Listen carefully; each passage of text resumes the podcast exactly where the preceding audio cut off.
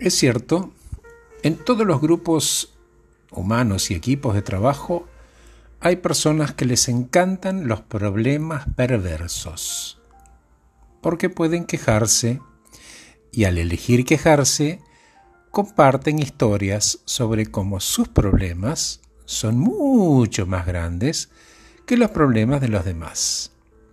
De alguna manera, para ellos, tener problemas los hace sentir valiosos.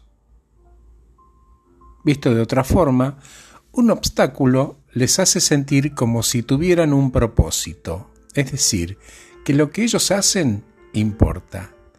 Y eso socialmente les da algo de qué hablar.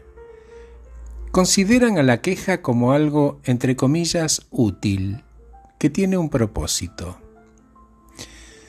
Luisa llevó a su jefa una lista muy interesante de soluciones para temas críticos y su jefa, en lugar de estar encantada con las soluciones, mucho más encantada estuvo con la oportunidad de volver a poner los problemas sobre la mesa y revolverlos, y volver a quejarse.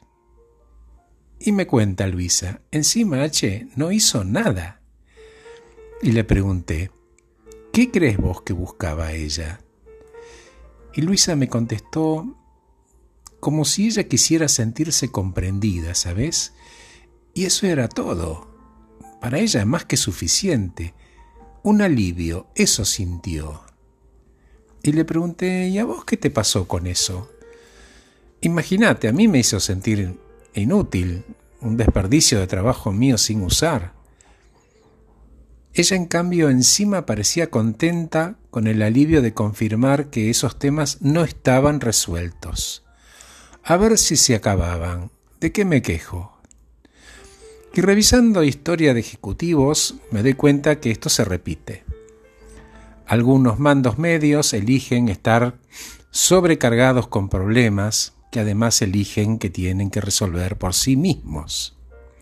Paralelamente, algunos de los empleados se sienten sin poder y como que nadie escucha sus soluciones. ¿Cómo pueden las empresas utilizar este conocimiento? Una forma de hacerlo es que estas personas con iniciativa vayan de visita. Sí, eso.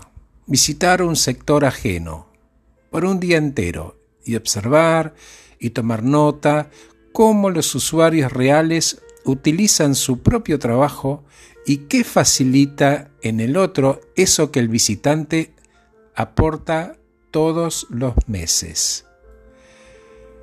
¿Y qué pasa con esto? ¿Cuál es la ventaja de esto?